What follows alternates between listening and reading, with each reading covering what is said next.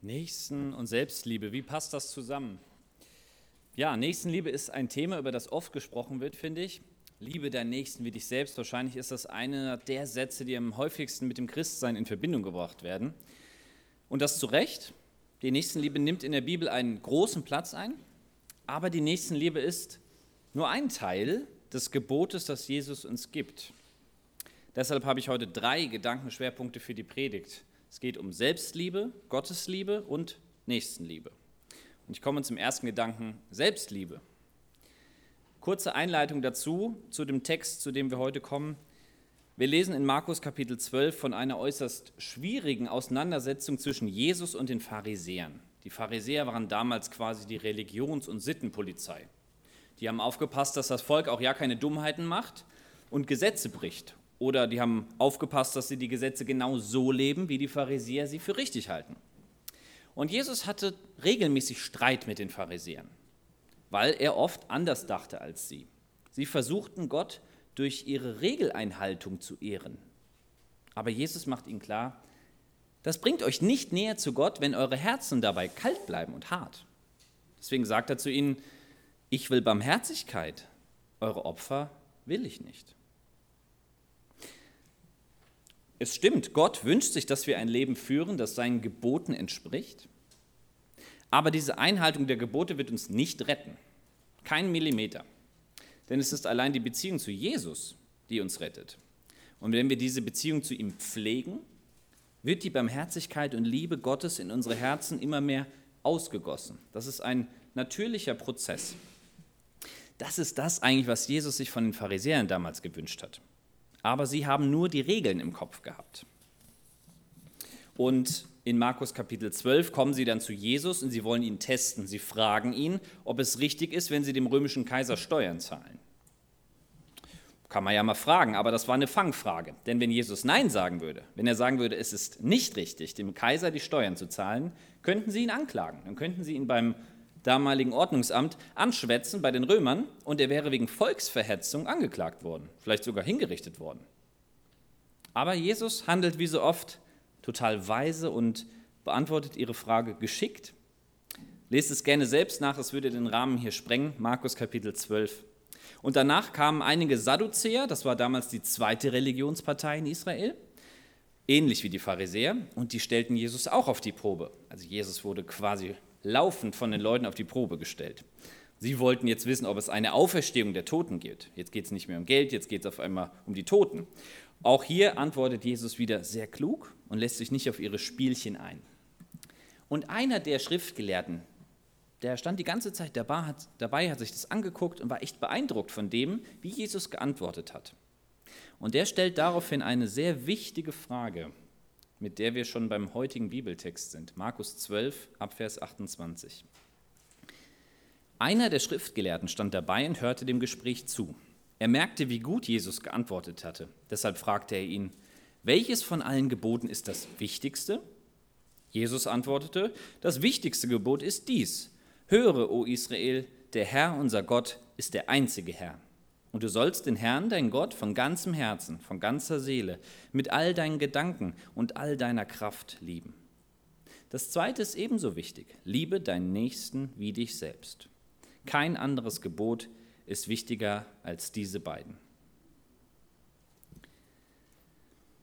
Der Mann stellte die Frage aller Fragen. Was ist das Wichtigste? Und in dem Fall das wichtigste Gebot. Und für die Juden war das damals besonders, denn die hatten 613 Gebote, 613 Regeln, die sie versuchen einzuhalten. Ganz strenge Juden machen quasi den ganzen Tag nichts anderes, als zu schauen, wie sie die Gebote Gottes einhalten können. Und deswegen ist die Frage des Mannes total berechtigt. Was ist denn dann das Wichtigste von all diesen Geboten? Und die Frage ist ja absolut gestellt. Ein Gebot wollte der Mann hören. Aber Jesus will sich nicht festlegen auf ein einziges Gebot. Denn er nennt zwei Gebote. Liebe Gott und liebe deinen Nächsten. Und wenn wir genau hinschauen, sagt Jesus, liebe deinen Nächsten wie dich selbst. Das ist ja so ein Teil, den ich immer so mitgelesen habe. Ne? Liebe deinen Nächsten wie dich selbst. Habe aber selten darüber nachgedacht, was bedeutet dieser zweite Teil eigentlich. Dieser Teil wird nämlich oft unterschlagen. Habe ich das Gefühl zumindest. Zitiert wird meistens der erste, liebe deinen Nächsten. Wie dich selbst wird weggelassen. Dabei ist die Selbstliebe anscheinend ein wichtiger Teil dieses Gebotes, sonst hätte Jesus es nicht so gesagt. Was bedeutet es aber, sich selbst zu lieben? Was meint Jesus genau damit? Und dürfen wir das überhaupt uns selbst lieben? Also diese Aussage, liebe deinen Nächsten wie dich selbst, ist kein Gebot, sich selbst zu lieben. Jesus sagt damit nicht, liebe deinen Nächsten und liebe dich selbst. Nirgendwo in der Bibel finden wir einen Aufruf, sich selbst zu lieben. Liebt euch selbst. Nein, gibt es nicht. Warum nicht? Weil es natürlich und normal ist, sich selbst zu lieben. Es ist unsere gesunde Grundeinstellung, zumindest sollte es das sein. Als Menschen denken wir erstmal an uns selbst. Ich denke zuerst an mich. Was sind meine Bedürfnisse, meine Wünsche, meine Vorstellungen? Das ist zu einem gewissen Grad gesund. Aber am besten sieht man das auch, wenn irgendeine Gefahr droht. Auf der sinkenden Titanic, da rennen die Menschen kopflos durch die Gegend und denken nur noch an sich selbst. Der Satz, rette sich, wer kann, sagt alles, finde ich. Rette sich, wer kann. Ja, es geht um ein Selbst. Und ich behaupte nicht, dass ich da anders wäre in so einer Situation. Auch in meinem Denken bin ich meistens, oder was heißt meistens, leider zu oft, zuallererst dran. Wenn es mir nicht gut geht, denke ich, was brauche ich denn jetzt? Anstatt zu denken, Moment mal, ich bin ja gar nicht alleine. Was brauchen denn die anderen? Es ist eine Folge des Sündenfalls, dass wir als Menschen vor allem an uns selbst denken. Und das weiß Jesus natürlich. Deswegen sagt er, liebe deinen Nächsten, so wie du dich selbst liebst. Nochmal, es ist keine Aufforderung zur Selbstliebe, denn die brauchen wir eigentlich gar nicht. Das tun wir automatisch. Das soll aber nicht heißen, dass wir uns selbst als wertlos betrachten. Bitte nicht falsch verstehen. Die Bibel lehrt, dass wir nach dem Ebenbild Gottes geschaffen wurden. Und allein diese Tatsache verleiht uns einen gigantischen Wert. Die biblische Sichtweise ist, dass wir Gottes einzigartige Geschöpfe sind und dass er trotz unserer Sünde uns liebt und uns davon erlösen möchte. Deswegen ist eine gewisse Art der Selbstliebe auch richtig und wichtig. Es bedeutet auch, auf sich selbst Acht zu geben. Wenn man krank ist, sich auszuruhen und keinen Dauersport zu machen. Wenn man Hunger hat, etwas zu essen. Wenn man friert, sich was Wärmeres anzuziehen. Das sind Dinge, die man automatisch tut. Und das ist das, was Jesus hier mit wie dich selbst meint. Acht geben. Auf dich selbst, aber auf die anderen auch. Gott hat uns eine Verantwortung für unseren Körper und unsere Seele gegeben, die wir wahrnehmen sollten. Unser Leben ist ja ein Geschenk Gottes und deswegen sollten wir darauf achten, wie wir mit uns selbst umgehen. Es gibt Menschen, Christen, die leben nur noch für andere. Und das sieht fromm aus nach außen. Aber ich behaupte, auch das ist nicht Gottes Wille letztendlich. Denn es wird nicht lange dauern, bis man ausbrennt, nicht mehr kann oder krank wird an Körper oder Seele. Auch Jesus hat das nicht getan. Der war zwar, hat ganz viel für Menschen investiert, sein ganzes Leben quasi. Aber nach anstrengenden Stunden hat er sich zurückgezogen, hat die Einsamkeit gesucht, hat auf seine Seele geachtet. Selbstliebe ist also nicht nur negativ, sondern eine grundlegende Selbstliebe ist Gottes Wille für dich und mich. Und als Christen betonen wir meistens nur die Nächstenliebe, aber vergessen dabei oft uns selbst. Und wenn es dir so geht, dass du andere lieben kannst, aber dich selbst nicht so wirklich, wenn du merkst, ja, andere kann ich annehmen und wertschätzen, da habe ich keine Probleme, aber bei mir selbst, da habe ich Probleme, dann ist das eine Baustelle deiner Seele, an der du arbeiten darfst. Bei mir ist es teilweise so beim Thema Fehler. Ich erlaube allen Menschen Fehler zu machen. Hey, wir machen alle Fehler. Das ist sowas von selbstverständlich. Aber bei mir selbst erlaube ich es mir gar nicht, merke ich.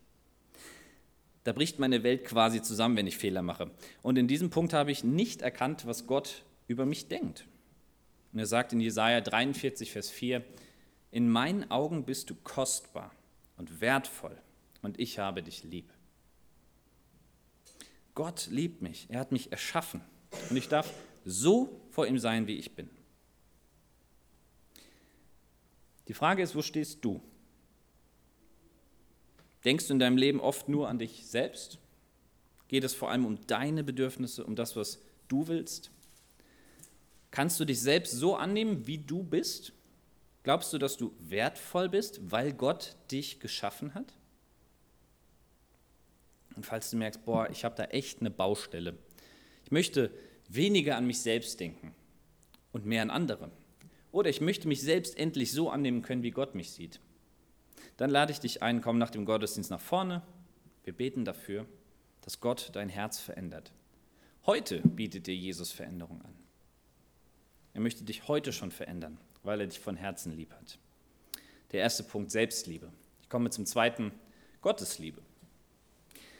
Wusstet ihr eigentlich, dass nicht Jesus diese Worte erfunden hat, liebe deinen Nächsten, sondern dass Gott schon im Alten Testament sagt, liebe deinen Nächsten wie dich selbst. Steht schon im dritten Buch Mose, also 1500 vor Christus. Nächstenliebe ist keine Erfindung der Christen. Nächstenliebe ist ein Gebot Gottes, das es quasi gibt, seit es Menschen gibt. Mit der Nächstenliebe hängen auch andere Gebote eng zusammen. Gott sagt zum Beispiel auch im selben Abschnitt wie hier, 3. Mose 19, wie wir uns gegenüber Fremden verhalten sollen, also Ausländern.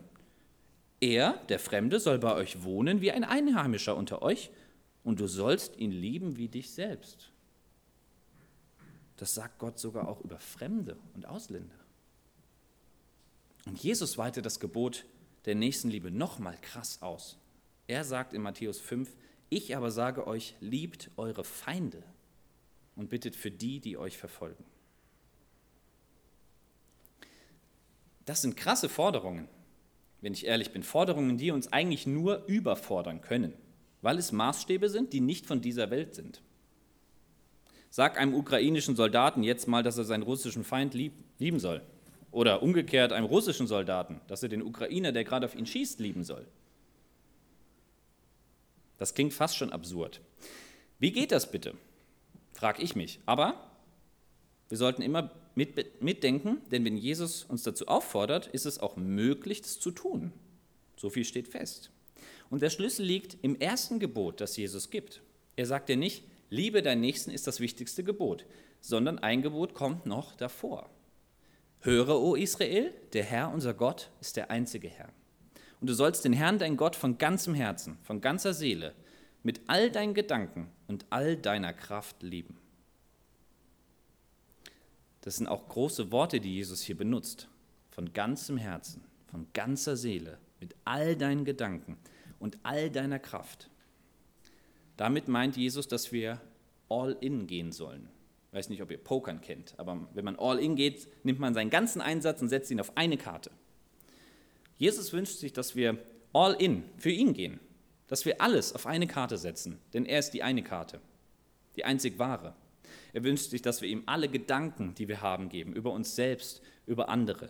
Er wünscht sich, dass wir ihm unser Herz und unsere Seele ausschütten, denn er kennt uns so oder so. Und er wünscht sich auch, dass wir ihn mit all unserer Kraft lieben. Das heißt, dass wir uns für ihn investieren, weil wir ihn lieb haben. Nicht aus Pflichtgefühl, sondern weil er es wert ist und weil es uns Freude bereitet. Gott möchte, dass wir unser ganzes Leben ihm zur Verfügung stellen. Kurz gefasst sagt Jesus hier, es gibt nur einen Gott und es ist wichtig, dass wir Gott von ganzem Herzen lieben. Die Gottesliebe ist also der erste Schritt. Und ohne die Gottesliebe ist keine Nächstenliebe möglich. Ganz einfach. Ohne die Gottesliebe ist keine Feindesliebe möglich. Denn als Menschen stoßen wir so schnell an unsere Liebesgrenze. Zumindest ist das bei mir so. Wenn man mich mit einem Gefäß vergleicht, mit was ich gefüllt bin, wenn man mich dann ankratzt, kommt nicht immer Liebe herausgesprudelt, sondern oft Ärger und Wut, Verletzung, Streit. Gott aber möchte uns mit seiner Liebe füllen, wie ein Gefäß. Er möchte es mit Liebe überfüllen, dass, es, dass du übersprudelst. Und wenn man dich dann ankratzt, wenn du voll mit Liebe bist, kommt was heraus? Liebe. Er liebt uns, aber wir sollen und dürfen ihn auch lieben. Es ist ja eine Beziehung. Das müssen wir uns immer wieder vor Augen halten, dass Gott eine Beziehung zu uns möchte. Und in einer gesunden Beziehung liebt man sich gegenseitig. Das ist doch klar. Gott will geliebt werden und er wünscht sich, dass wir ihm das auch sagen. Herr Jesus, ich hab dich lieb. Paulus sagt das in Römer 8, Vers 15. Jetzt können wir zu Gott kommen und zu ihm sagen, aber lieber Vater. So haben wir es auch vorhin gesungen. Man könnte auch sagen, geliebter Vater, denn ich sage ja nicht, lieber Vater zu meinem Papa, wenn ich ihn nicht lieb habe. Er ist geliebt von mir, wenn ich das so sagen kann. Und Gott wünscht sich, dass du ihn lieb hast von ganzem Herzen. Die Gottesliebe ist die Bedingung für die Nächstenliebe. Und wenn wir Gott nicht lieben, können wir die Menschen auch nicht lieben.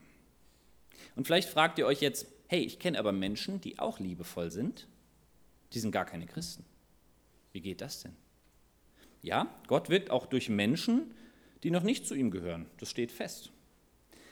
Und dennoch sollten wir immer genau hingucken. Für wen ist diese Liebe und wie weit reicht sie? Wenn wir zum Beispiel auf die Gesellschaft hören, gesellschaftliche Themen, die Gesellschaft sagt, Leute, die euch Böses wollen und euch verfolgen, die dürft ihr auch böse behandeln. Das ist doch kein Problem. Oder ihr dürft ruhig Steuern hinterziehen, denn der Staat nimmt euch ja auch einiges. Jesus sagt, ich habe auch diese Menschen lieb, die euch Böses wollen und die mir Böses wollen. Deswegen sollt ihr sie auch lieben. Die Gesellschaft sagt, ich hoffe, Putin wird bald ermordet, der hat kein Lebensrecht. Ja, das hört man. Jesus würde wahrscheinlich sagen, betet lieber für ihn, dass er umkehrt und zu mir findet, denn ich habe ihn lieb. Liebe, die nicht nur den Menschen gilt, die ich gern habe, die kann nur Gott schenken. Davon bin ich überzeugt. Und dazu brauchen wir die Gottesliebe, die Liebe zu Jesus. Wenn Jesus also davon spricht, seinen Nächsten zu lieben, macht er klar, dass wir das nur können, wenn wir Jesus von Herzen lieb haben. Und wenn du weit von Gott entfernt bist, die Beziehung total schleifen lässt, was ja auch manchmal zum Christsein dazugehört, dann wirst du es wahrscheinlich aber auch nicht schaffen, auch deinen nervigen Arbeitskollegen lieb zu haben oder deinen Ehepartner oder dein Kind, das gerade dir den letzten Nerv raubt. Nur wenn wir nah an Gott sind, ist Nächstenliebe überhaupt möglich. Deswegen die Frage an dich und mich, wo stehst du denn gerade? Wo stehe ich? Bin ich aktuell nah an Jesus? Pflege ich die Beziehung? Kann ich sagen, ich habe ihn lieb? Oder hindert dich etwas daran? Falls ja, wenn du das nicht sagen kannst, Jesus, ich habe dich lieb von ganzem Herzen, dann bitte ich dich, komm nachher nach vorne und wir beten dafür, dass du es lernst. Gott kann dir das schenken und er möchte dir das schenken, denn er wünscht sich das, dass du ihm das von Herzen sagen kannst, ich habe dich lieb. Gottes Liebe ist der zweite Punkt. Der dritte Punkt, Nächstenliebe.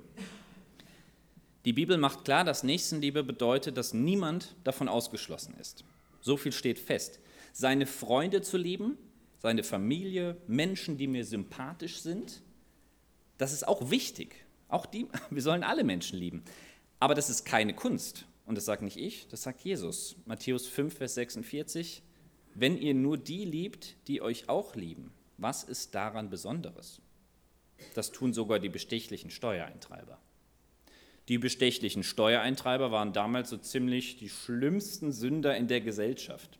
Also selbst die schlimmsten Leute lieben diejenigen, die sie auch lieben, sagt Jesus. Das ist nichts Besonderes. Es klingt total hart, aber es stimmt. Es fällt mir nicht schwer, euch freundlich zu begrüßen, wenn ihr mich auch freundlich begrüßt. Hey Jonas, dann sage ich nicht, mm. nein, dann bin ich auch freundlich zu euch. Ist doch klar. Wenn ich eine WhatsApp-Nachricht bekomme, die höflich formuliert ist, dann schreibe ich höflich zurück. Das fällt mir überhaupt nicht schwer. Das ist klar. Was mir aber schwer fällt, ist, wenn ich eine doofe WhatsApp-Nachricht kriege oder eine, eine motzige E-Mail, die verletzende Sachen sagt. Wie sieht meine Reaktion dann aus? Schaffe ich es dann nicht, auf dieser lieblosen Ebene zu reagieren und trotzdem höflich zu bleiben? Wenn Jesus also sagt, liebe deinen Nächsten, dann sind damit ja deine Freunde und Familie gemeint. Auch die sind deine Nächsten, aber damit sind auch die Leute gemeint, die du nicht leiden kannst. Zum Nächsten kann jeder in deinem Leben werden. Leute, über die du dich oft aufregst, Leute, die du unsympathisch findest, die dich unfreundlich behandeln oder unfair. Fremde können das sein, Arbeitskollegen, Schulkameraden. Es kann auch dein Ehepartner oder Kind sein, mit dem du gerade nicht klarkommst. Und an einer, einer, an einer anderen Stelle fragt ein Mann Jesus, wer ist denn mein Nächster? Der hatte das noch nicht ganz verstanden. Wen meint Jesus denn damit? Und daraufhin erzählt Jesus ihm das Gleichnis vom barmherzigen Samariter einige von euch kennen. Die Samariter und Juden waren damals Feinde. Sie haben sich nicht bekriegt, aber sie haben sich gegenseitig gehasst und verachtet. Sie konnten sich nicht leiden. Und Jesus erzählt, da liegt ein toter Jude auf der Straße. Quatsch, der war nicht tot. Halbtot, von Räubern, halbtot geschlagen und nackt liegen gelassen. Fast so schlimm wie tot. Und alle Leute gehen an ihm vorbei. Keiner hilft ihm. Aber ein Samariter kümmert sich um ihn und übt aktive Nächstenliebe an ihm aus. Obwohl die eigentlich verfeindet waren, obwohl die sich nicht leiden konnten. Damit macht Jesus klar, Nächstenliebe wird dann besonders und göttlich, wenn wir sie an Menschen zeigen, mit denen wir eigentlich nicht klarkommen. Lasst uns mal einen kurzen Augenblick uns nehmen und darüber nachdenken, wen genau Jesus mit deinen Nächsten meinen könnte. Mal sie dir innerlich vor Augen, diese Menschen. Wer sind die Menschen in deinem Leben, bei denen es dir einfach schwer fällt, sie zu lieben? Und die gibt es, bin ich mir ganz sicher. Eine Minute Zeit, um darüber mal nachzudenken.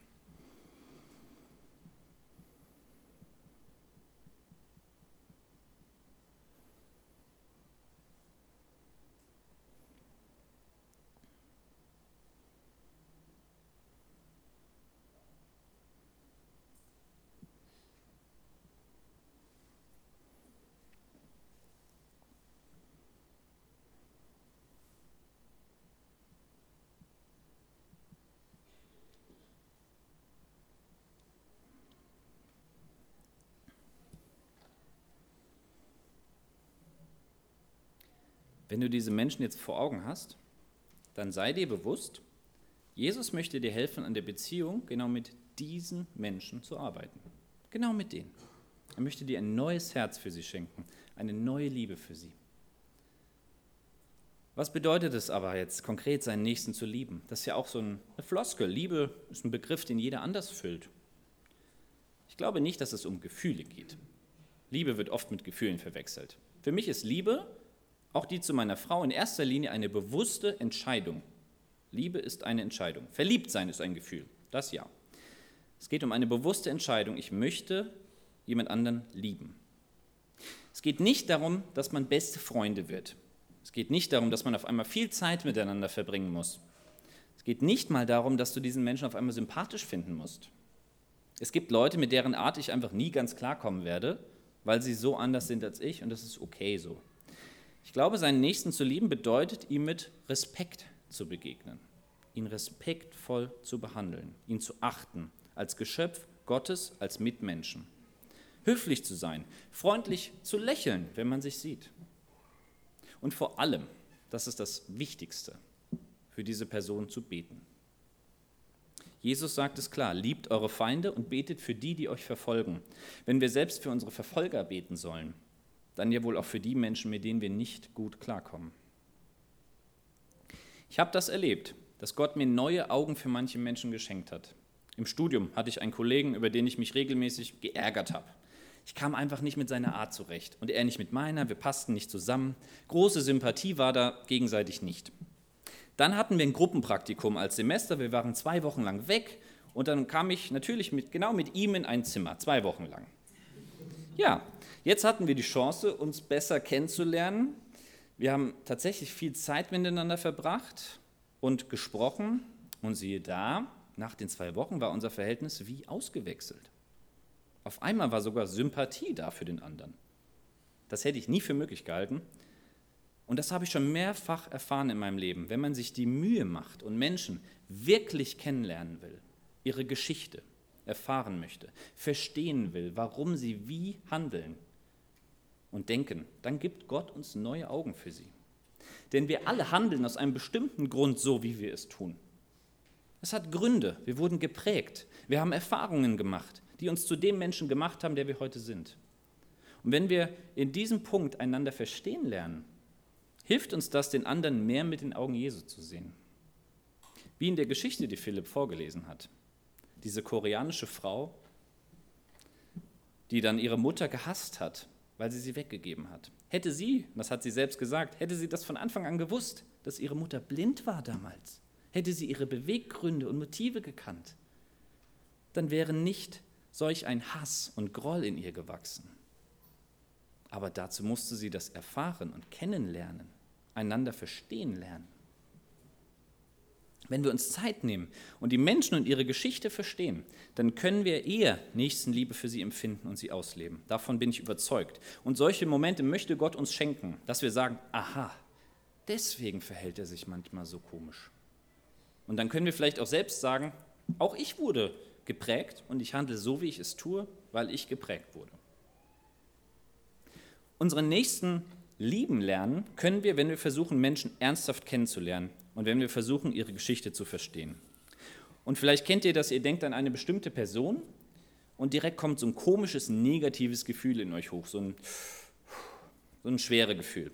Vielleicht, weil dort Verletzungen sind, vielleicht, weil ihr mit der Art der Person nicht zurechtkommt oder sonst was.